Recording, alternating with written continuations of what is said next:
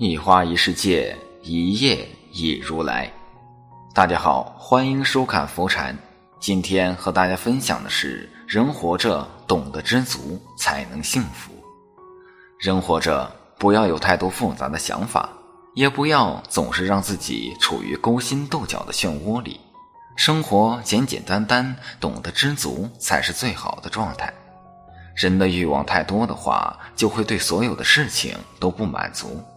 别人有的东西，自己也想要；别人没有的东西，自己也想独得一份。心里装了太多的渴望，就会变得越来越累。其实，做人简简单单的也是一种幸福。没有那么多的东西来羡慕，就没有那么多的烦恼来忧愁；没有那么多的事情来担心，心清静才得自在。人活着，简单知足就好。不要那么贪心，这也想要，那也想要，到最后只会捡了芝麻丢了西瓜，反而让自己更加烦恼。一，福兮祸之所伏，祸兮福之所依。明朝有个人叫金满，生于诗书仕宦之家，到他这辈气运已尽，天生不喜读书，年近四旬无功名。但他有优点，就是会来事。祖宗亲戚为他在县衙谋了个差事，凭借着办事谨慎周精、待人接物恰到好处，整个衙中没有不喜欢他的。不久，他就谋得了一个令同事们眼红嫉妒的职位。知县让他管理库房，不用多说，这是一个肥差。金满心里也挺高兴的。在县底的酒楼摆了好几桌宴席庆祝，人都说福祸相依，这句话让老金应验了。年终岁尾，衙门按惯例要请本县有名望的乡绅士子到县衙吃公宴，答谢他们为本县做出的贡献，也是答谢他们对知县工作的支持。这一天，金满特别的忙，各项用度收放管理均由库房管理。因为一个人忙不过来，就把自己的养子叫过来一起帮忙。一夜忙碌，天明后查点东西时，不见了四锭银元宝，每个五十两，合计二百两白银。老金疑心是失落在哪个角落里了。整个库房就没有外人进出，将整个库房里里外外翻了个遍，别说银子，毛都没有。老金慌了，这。是真的被人偷去了。二，幸灾乐祸千人有，替人分忧半个无。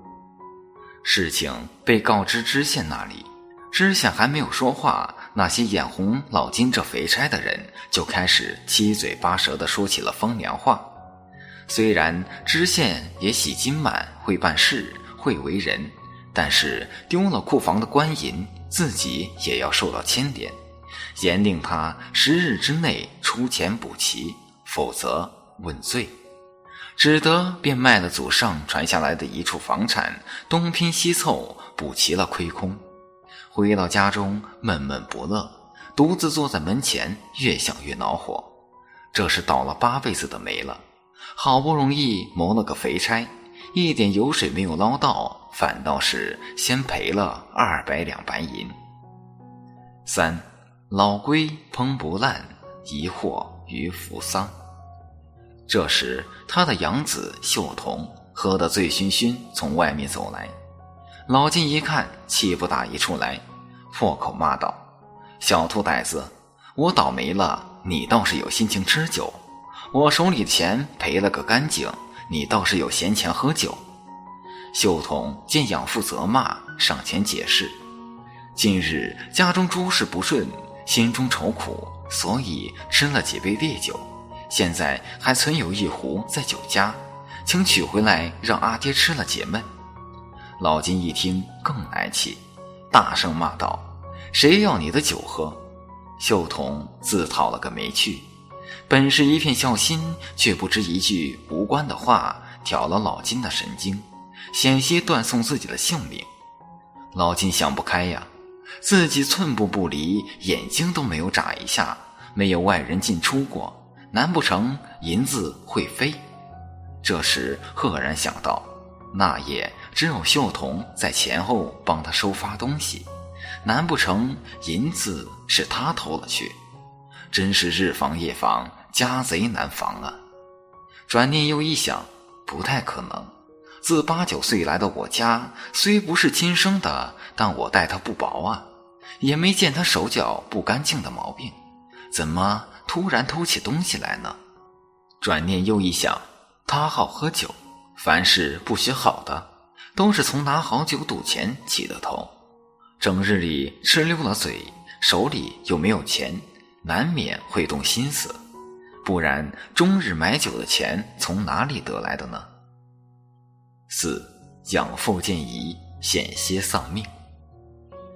趁秀童外出，老金将他的房屋翻了个底朝天，也没有找到。老金紧皱眉头，难道我冤枉他了？思量一会儿，猛地拍了一下额头：“我真笨，哪有偷了银子藏自己住处的？必是藏在别处。”老金找来关系不错的捕快。让他们私下里审问秀童，捕快拒绝，不经告官，私下行审，按律有罪。一句话，他们不想干。金满只得一咬牙，一跺脚，许事成之后，每人白银十两，并且有事自己顶。几位捕快找到秀童，二话没说，麻袋套头，带至僻静处，一顿痛打。把秀童打得半人不鬼，死去活来。秀童哭天抢地，大呼冤枉。最后言行之下，只得屈认，将银子藏在自己姐夫家床底下了。几位捕快将秀童姐夫的床底挖地三尺，除了黄土还是黄土。这几个都是多年的老捕快，一看这样就知道背后定有隐情。于是回过头来继续审问秀童，秀童泪如雨下，说：“我真没有偷银子，你们严刑拷打，我扛不住，又不想诬陷别人，只得说藏在自家姐夫家里了。我自幼蒙阿爹养育成人，不想阿爹竟疑心我偷钱，今日这条命就还给阿爹吧。”说完就昏死了过去。几位捕快用凉水泼醒，独自在那儿凄凄惨惨哭个不停。秀童的姐夫和亲生父母得知老金私下把自家儿子折磨得只剩半条命，奔到县衙大哭大闹。知县升堂问明缘由，好你个金满啊！拿人拷问那是本知县的事，你既然敢私下拿人，还反了天了。当下把金满打了二十大板，责令他将秀童抬回家中请医治疗，每天大鱼大肉好生调养。金满屁股疼，心更疼，头上更加的疼。五踏破铁鞋无觅处，得来全补费功夫。经这么一折腾，金满这个肥差也丢了。一日，家中独坐，有人敲门。起身来看，是衙门年轻杂役阿恩。阿恩进门作孽身礼，口中想念老金。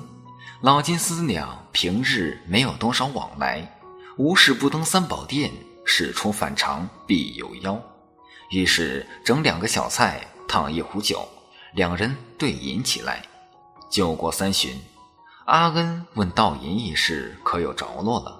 金满摇头苦笑，阿恩说：“若帮您找回银子，可否给二十两作为酬谢？”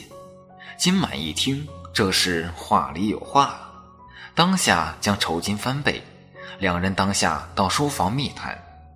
阿恩有一邻居叫胡美，也在衙门做杂役，平日里和姐夫住在一起，一味的不学好，跟着姐夫吃酒赌钱。逛青楼，平日二人穷得叮当响，不知怎么的，最近二人甚是豪富，出手阔绰，经常约集狐朋狗友置酒高会。而且阿恩半夜经常听到金属的敲打声，丢银之事十有八九是二人所为。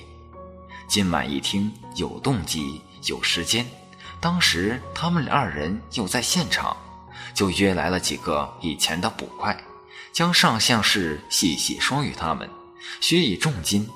几人一听，头摇得像个拨浪鼓一样。老金啊，你要闹哪样？你屁股不疼了？这么大人了，你怎么好了伤疤忘了疼呢？老金长叹一声：“哎，哥几个。”不是为了钱的事，我找不出真凶，我心头岂不顺呢？这样，每人再加十两。几个捕快互相看了一眼，答应道：“行，我们几个就勉为其难，再帮你一次，最后一次啊！”几人得知胡美和他的姐夫正在一个暗娼家里饮酒作乐，几人轻车熟路闯进去。如鹰拿燕雀，将二人绳捆索绑。二人一看事情败露，以免吃皮肉之苦，就一五一十的招了。原来二人早有盗淫之心。当晚见秀童进进出出，他俩就心生一计。胡美与秀童年纪身材相仿，于是胡美就穿与秀童一样的衣服，等到下半夜。趁金满疲惫松懈之时，混进去将银子偷出。金满这才知道自己冤枉了秀童。由于金满已变卖家财还回了亏空，所以搜出的银子知县又给还了金满。金满也是满心的愧疚，用剩下的银子给秀童娶了一房媳妇，将秀童正式立为养子。后来又让秀童顶了自己的缺。自己也经常满心感叹，不该夷陵道府，差一点就断送了他们二十年的父子之情。生而为人，生命只有一次机会，他有他的精彩，你也有你的独一无二，不用去和别人攀比，更不用去羡慕别人。愁也是一天，乐也是一天。何不抛开那些不开心的过往，用一颗知足的心去面对生活中的所有刁难和坎坷？你会发现，这些刁难都变成了雕琢，而那些坎坷都变成了磨刀石，只为成就一个更好的自己。